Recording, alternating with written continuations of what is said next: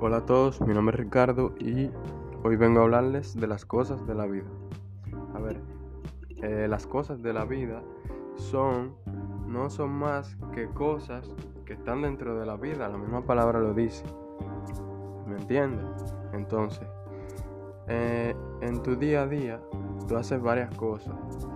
Dentro de esas cosas están las cosas que tú haces, ¿me entiendes? Entonces, cuando se usa el término cosas de la vida, se refiere a todos aquellos términos que se hacen dentro de la vida, porque si, si no lo hicieras dentro de la vida, eh, serían cosas de la muerte, ¿me entiendes? Estarías muerto. Cosas de la muerte y cosas de la vida. Ahí lo dejo. Muchas gracias.